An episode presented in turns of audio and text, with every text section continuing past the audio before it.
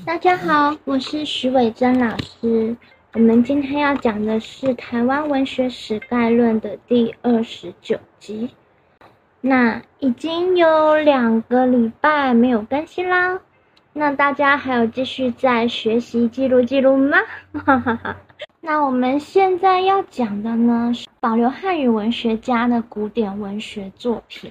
其实我们上一单元撰写台湾通史的第一个人呢，还有一些没有讲到，就说我之前说要讲解卷十一的教育志，还有卷二十四的译文志的那个文言文翻译。可是我觉得台湾通史这个单元做了好几集，所以呢，我决定如果之后我还有动力做下去的话，可以在其他补充资料当上面了 来做一个讲解。嗯，那我们今天就是讲保留汉语文学家的古典文学作品，那是什么呢？就是台湾诗圣。那圣呢这个字如果念成圣的话，就是史历史的史，所以台湾诗圣的意思就是台湾诗史。台湾诗圣呢，它是联合所编撰的一部古典诗集。那这个所谓的编撰，就是说它有写。然后也有编，叫做编撰。那这本书呢，它很特别的是，它是台湾通史的附属作品。就是说，他在撰写台湾通史一九零八到一九一八年这个期间呢，他有收集很多跟台湾有关的诗作啊，就把它另外集结成了一本书，叫做《台湾诗圣》。那《台湾诗圣》这本书在一九二一年出版。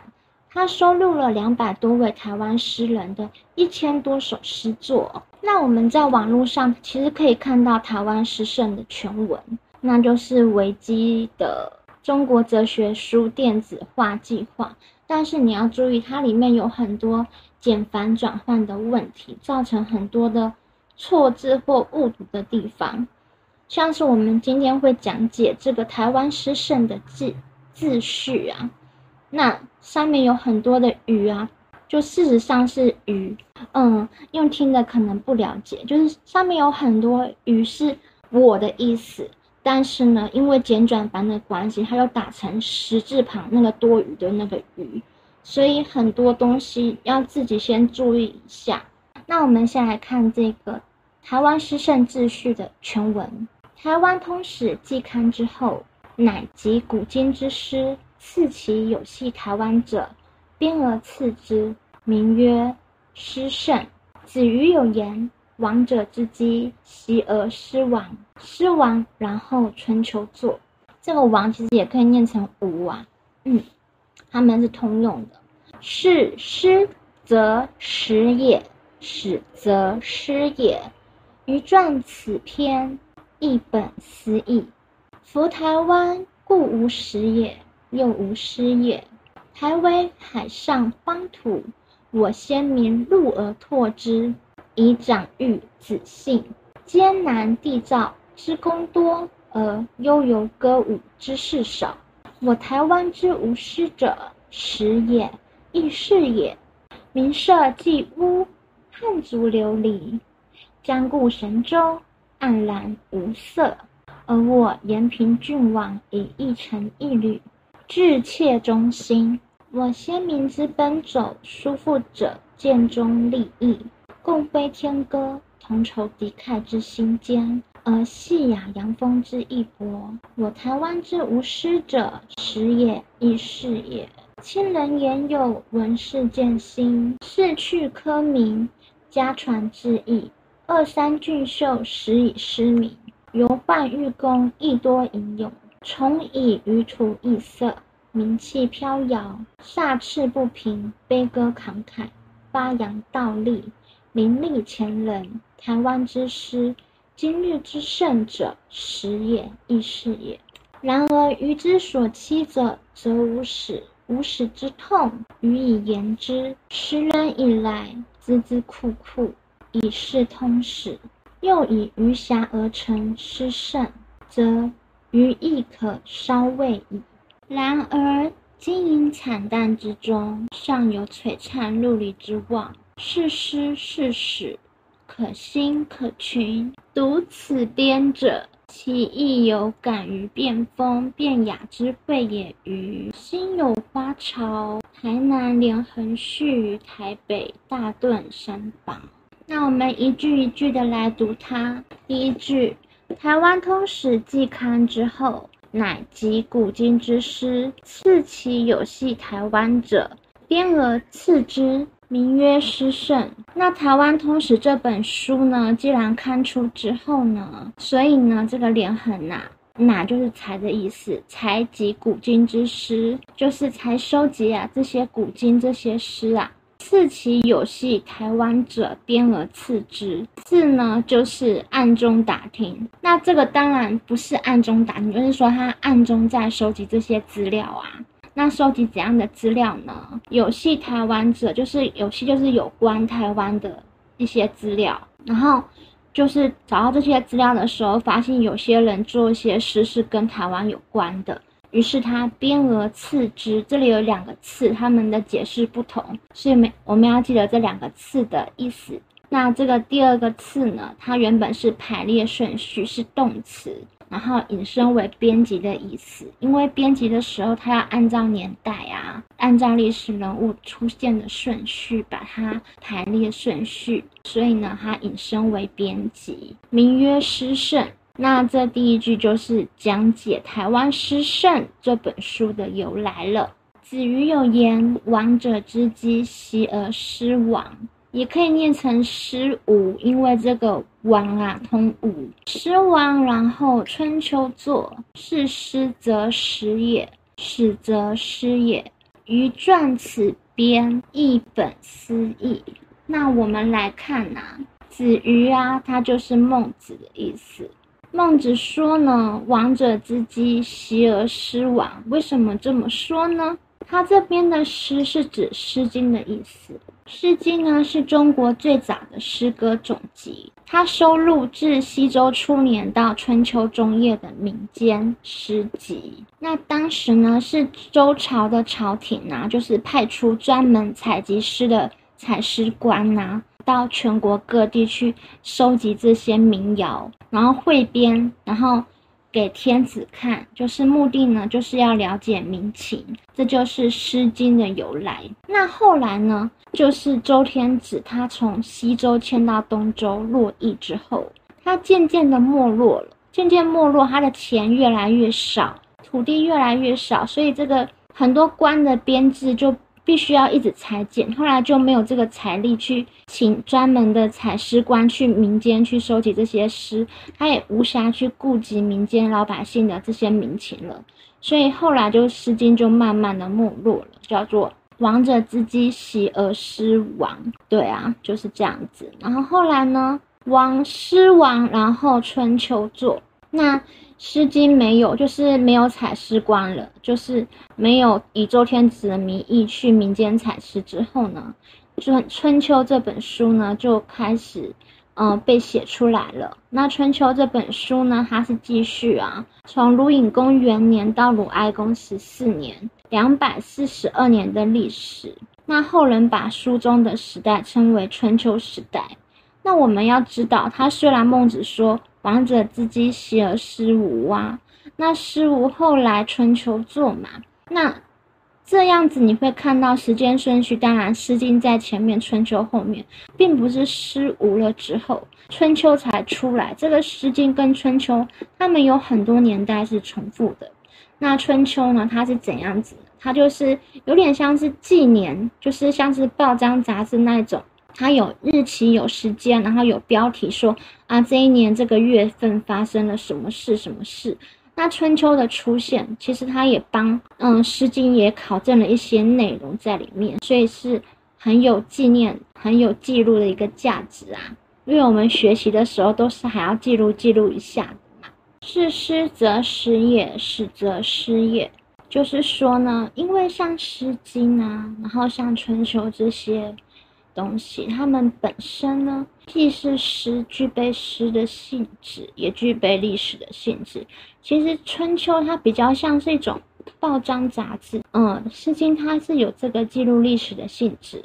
那所以它是用这样子的一段话呢，来解释说，台湾诗圣呢，它虽然是诗圣，可是诗则实也，所以它是在补足台湾通史所要表达的一些嗯言外之音啊、花絮这样子的意思。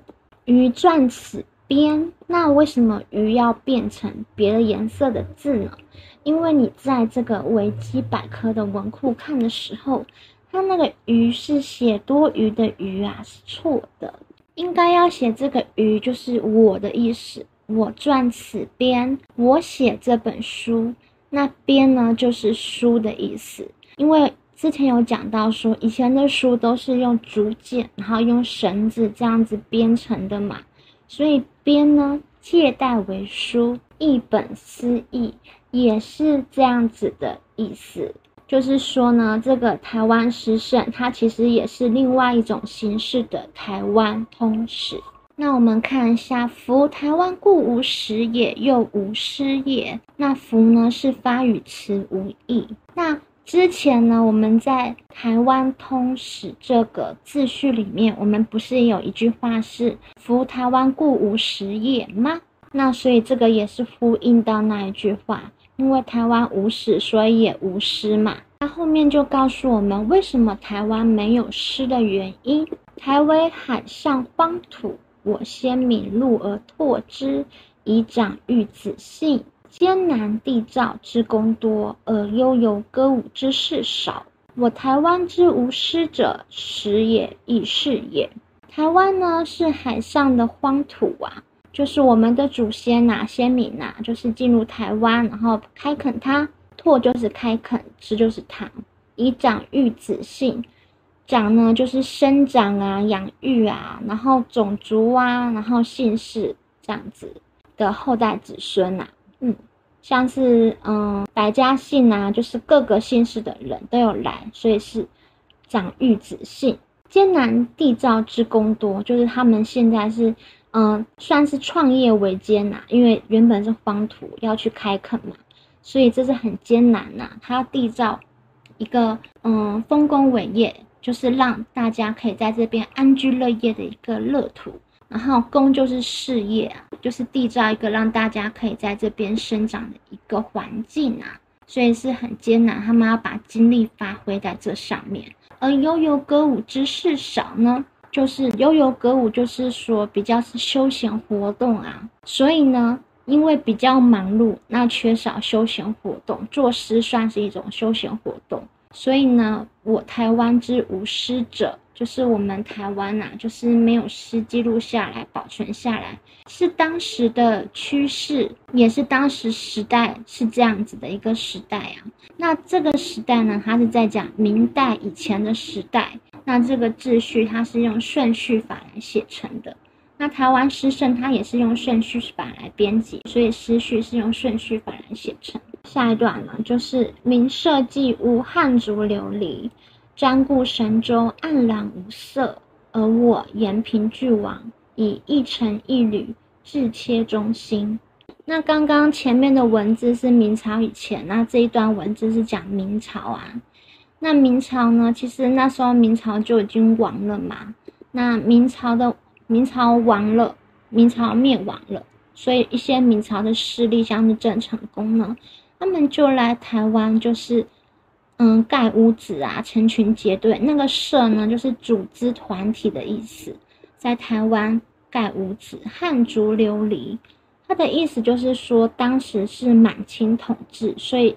汉族他就想要恢复明朝的势力，那所以就流离到台湾，瞻顾神州，就是瞻顾中国大陆啊，黯然无色，因为已经失去国土了。那其实呢，改朝换代其实也是一个理所当然的事情，尤其是明代的皇帝，其实真的一个比一个还烂。那后来清代的皇帝是比较好的，而且他们也是来积极的。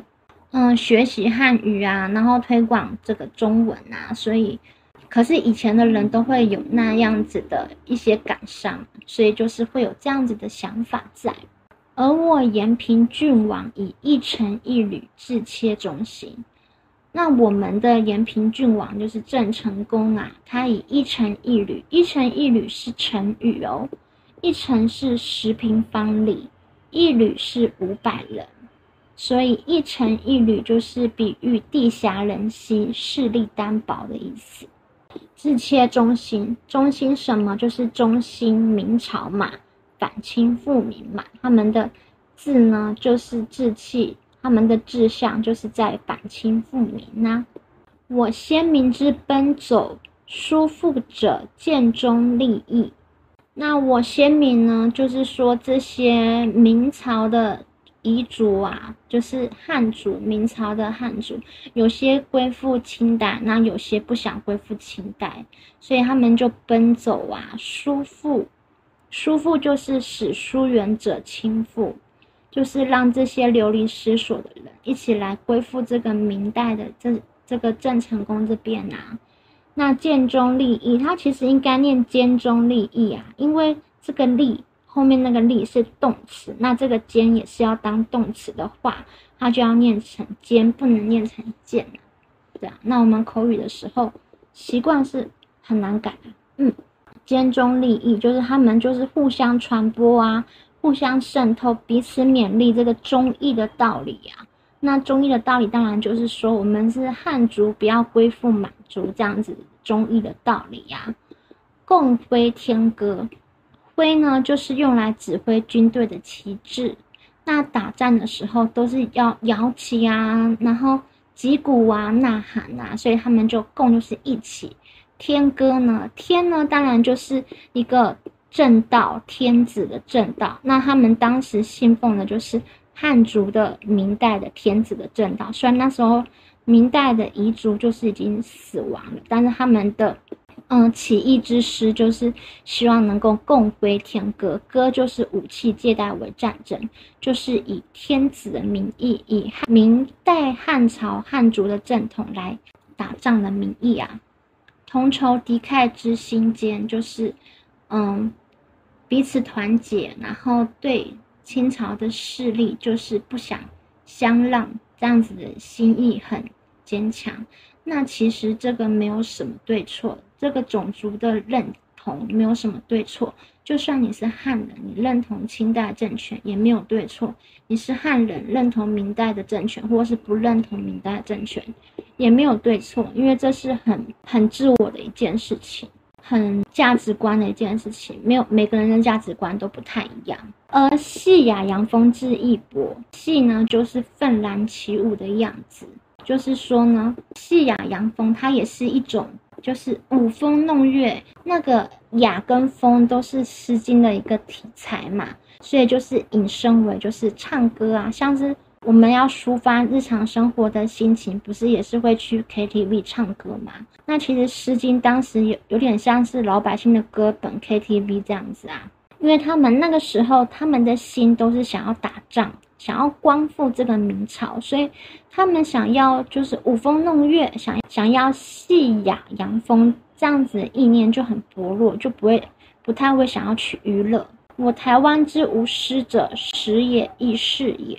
所以呢，在这样的状况下，台湾没有诗，也是当时的时代的关系，也是当时的趋势的关系，大势的关系。后来郑克爽不是降清了嘛，投降清朝了，所以就是清朝统治啦。那清人言有，就是清人全部占有台湾了。那清代的人全部占有台湾之后呢，文士渐行，志趣科名，家传志意。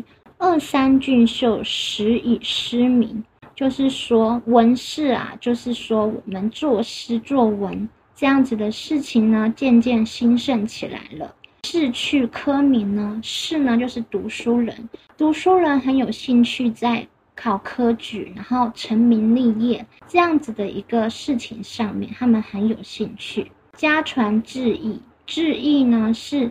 明清科举考试规范的一种文体，所以家家户户他们都是在呃以考试为一个教育这样子。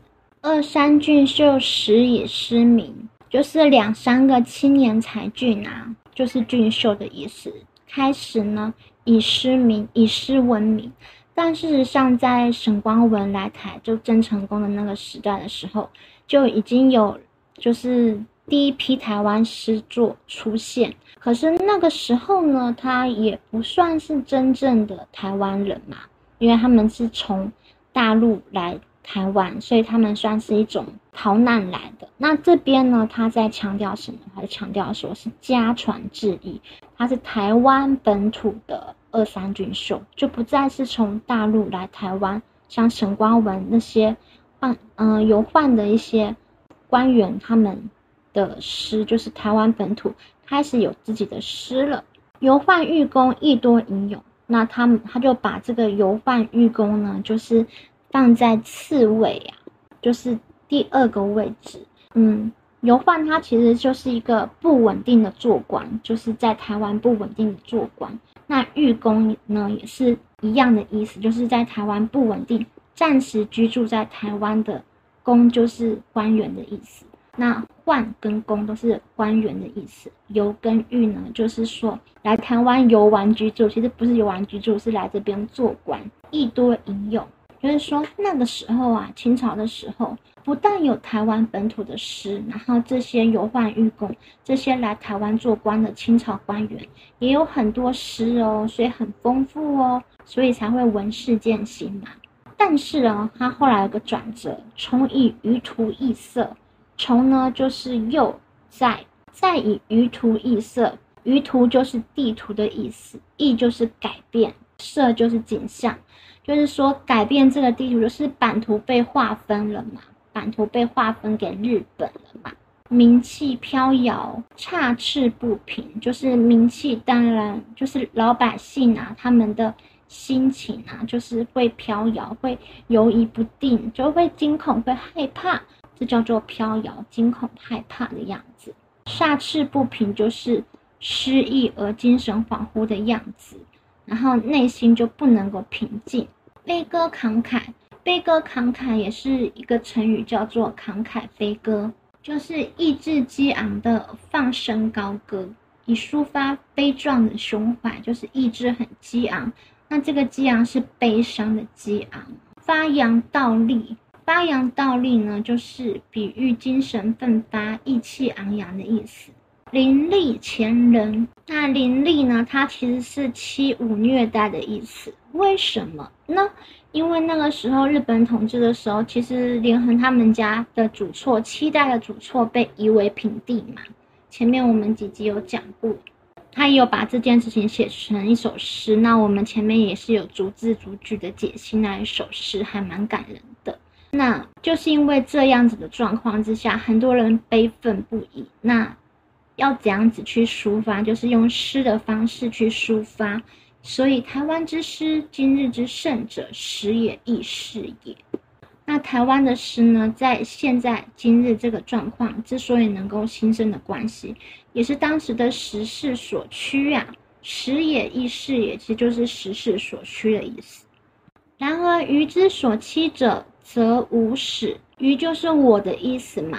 我之所期，我之所忧伤，我之所哀愁的是什么呢？是说没有历史，台湾没有历史了。无始之痛，予以言之。这台湾没有历史的痛苦，这个这个痛楚啊，我之前已经讲过了。十年以来，什么是十年以来？就是写台湾通史这十年以来啊，他怎样孜孜酷酷。孜孜酷酷是勤劳努力不懈怠，丝毫都不敢懈怠，以事通史，以事事就是从事，以从事通史这样子一个巨大的工程工作，又以余暇而成诗圣。他这个余暇其实就是在未通史收集资料的时候，然后再用这些其他的资料。碎片的资料，慢慢的收集、收集、收集，所以又再隔了几年，再隔了一九一八到一九二一，八九十十一啊，自己去算，然后就成了这个诗圣，成为成了台湾诗圣这样子。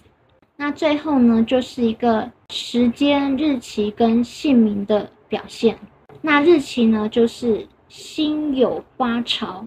那辛酉呢？辛酉是年份，那辛酉年就是一九二一年。那花朝呢是月份，花朝节是中国传统的节日，又称为花神节，或称作百花生日。时间是农历二月十二日，或是二月十五日。就是有些人认为是二月十二，有些人认为是二月十五日这两种日期。台南连横续于台北大顿山房，就是说他在这个台北大墩山房这边写序。那墩呢，其实是有遁逃的意思。不知道是不是有什么特别的含义啊，或是说当时的地名是这样子，也不知道。那我们刚刚已经看完了这个台湾诗圣的秩序连横秩序的逐字翻译了，所以我们现在来看一下它每一卷大概的内容。没有要跟你全部的讲，你会觉得很恐怖吧？那大概内容就是卷一呢，卷一为东宁王朝时代的诗作。你可以看上第一句，上面就是有延平郡王嘛，对不对？所以它是收录有谁的诗作呢？有收录郑成功啊、沈光文、张煌言、徐福远等士大夫的作品。再来卷二呢，就是康熙、雍正、乾隆卷，他凭借齐体悟、高公乾跟郁永和等人的作品。那卷三呢，为嘉庆、道光卷，凭借姚莹等人的作品。就是你们可以有兴趣的话，可以去这个网络上搜寻这个文章，上面就会有作者跟作品。如果有兴趣的话，可以去看看。那卷四就是咸丰同志卷，就凭借徐新熙等人。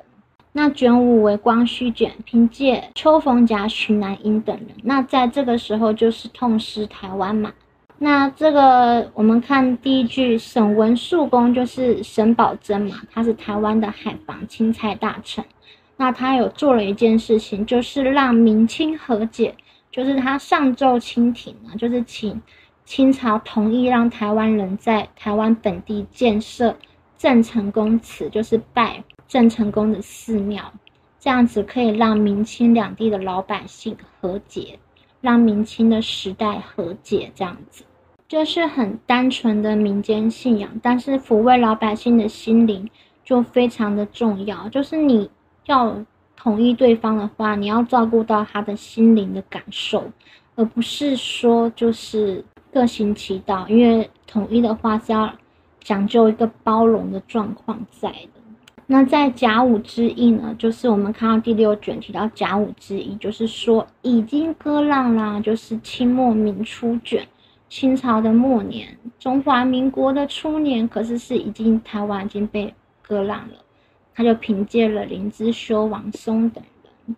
那我们这一集二十九集的单元，我们其实就是在讲解说保留汉语文学家的古典文学作品。那我可以跟大家说，如果连横他没有做这件事情的话，其实很多东西我们现在真的是看不到的。那其实后来很多人会批评他，之前有写一个文章是关于鸦片的，但事实上那篇文章我之前也有考证过，不是他写的。就是从种种迹象来看，从他的国破家亡，他对日本的那个恨来看。其实不是他写的，就是如果你前面几集都有听的话，那后来就是有人会用这样子去攻击他，就说他是一个三流的人。我在网络上看到文章说他是一个三流的作家，然后就是说说的很难听，就是说他媚日，其实那是不可能的事情。你历代祖先都被的那个主错，期待的主错都被日本人夷为平地了，那你还会想去媚日吗？而且。你还写了一篇一本书，是提到全台湾人的祖先。如果是你的话，你还敢做这样的事情吗？如果你敢提全台湾人的祖先，你敢提到自己的祖先，那其实你在很多地方的道德上面，你很多事情是不会不会想要去做的。对，所以那那个鸦片的那那个文章啊，其实不是他写的，就是我之前有提过，不是他写的。就是我们大家还是要看一个人很多很多资料，再去评价他，不要只看了两三句话就去评价这样子的事情。像我很久以前还在网络上，就是遇到莫名其妙的人呐，他其实是完全不看书的，然后他的历史的背景都是讲出讲述都是错误的，然后还来跟我吵架，我还一个一个纠正他，然后还一个一个跟他讲这个历史应该是怎样子怎样子的，然后呢，他还继续的继续吵架，然后我心想说，你不想要读书，其实不是我的责任，为什么一直来跟我吵架呢？然后我就说，那我们就到这边就停止了，不便再继续讨论下去了。他说：“好吧，那既然你已经没耐心，那也只能这样了。”然后我就说：“你什么叫？你怎么会认为别人跟你讲这些事情是理所当然的？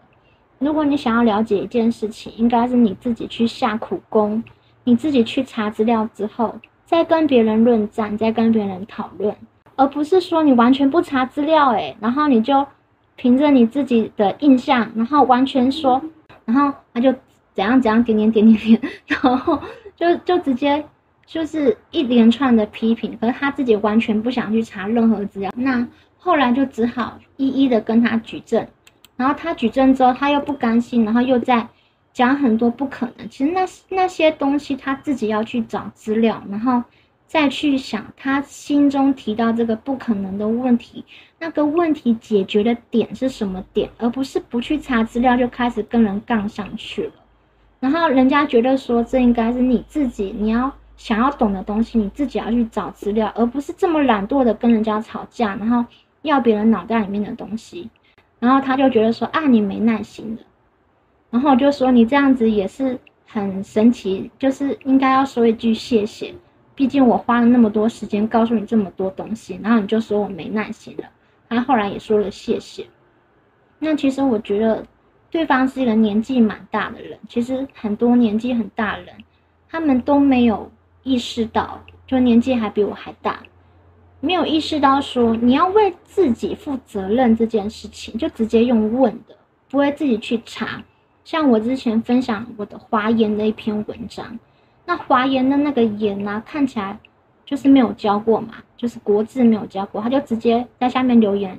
就是他会用网络，代表说他可以去查，也可以查字典嘛。就是你不会用网络的字典，可以查，就是普通的字典。他就说：“哎，华言这个言怎么念啊？”他就看我的文章，然后就随便这样问一个问题。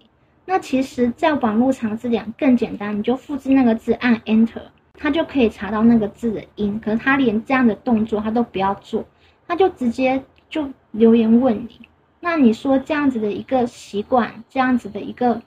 依赖的这个习惯，其实你从小开始累积，一直到你是一个老头子了，你还这么懒惰，你自己想知道的事情还是直接用问的，然后你不会想去哦，我才一点点东西，我自己去查就好了，这就是一个对自己态度的问题。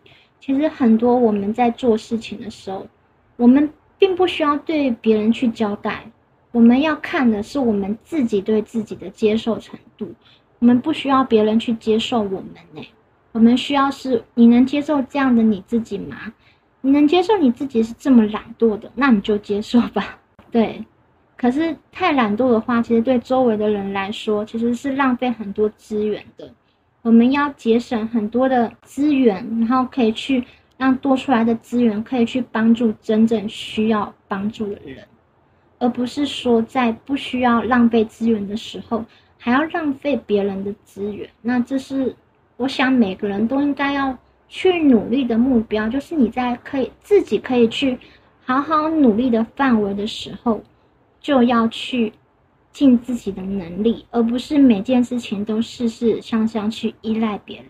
你越去依赖别人，你周围的人会觉得更沉重，然后你就越不能够长大，越不能够成熟，越不能够自己处理事情。一直到你是一个老头子的时候，你还是用这样子的态度去处理你周围的问题，然后周围的人也不断不断的在默默的帮助你，在帮你清理你那些没有做完的事情。那这样子其实是一个很不好的社会循环。所以，如果在听这个节目的有一些年纪大的人，或是年纪轻的人，如果你们有这样子的一个。事事向向去依赖他人的一个态度的话，希望你们可以好好的去改一下，因为你们想想看，你们这样子的一个态度呢，或许让你们周围的人其实这只是一个很简单说啊，我不懂，我我问你，我问老师，你是老师，我问你，难道不对吗？那其实这是可以自己很简单去查一下的，并不是说理所当然说啊，你不就是要解答我的问题吗？你可以尽自己的努力去努力一下下，就只要一下下。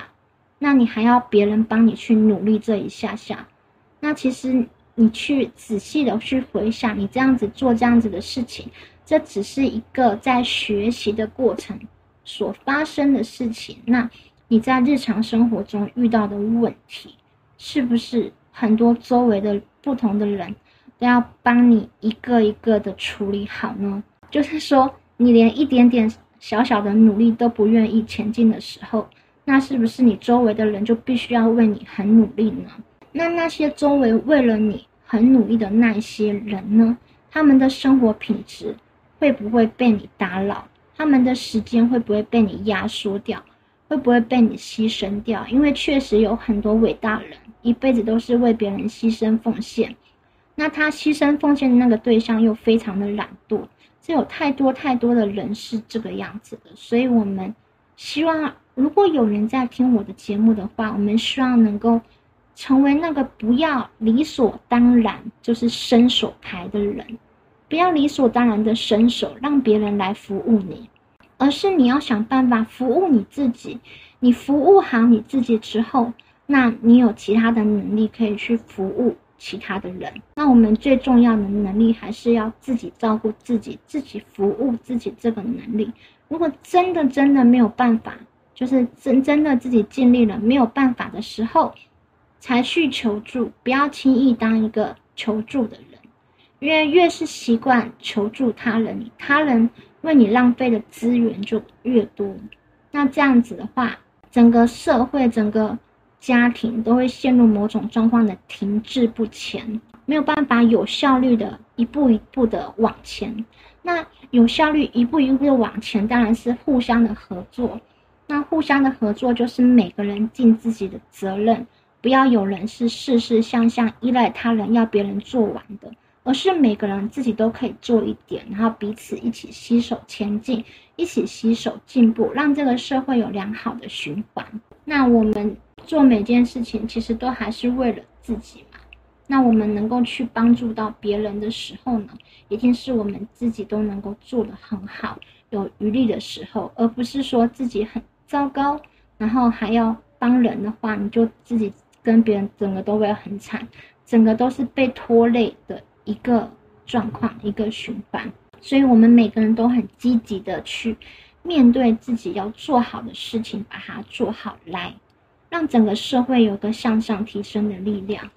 然后，不要做太多的资源的浪费，各种资源的浪费都能够减少，这样我们整个社会就会很好。好了。好了，那下一集，请大家继续支持啦，拜拜，感谢你。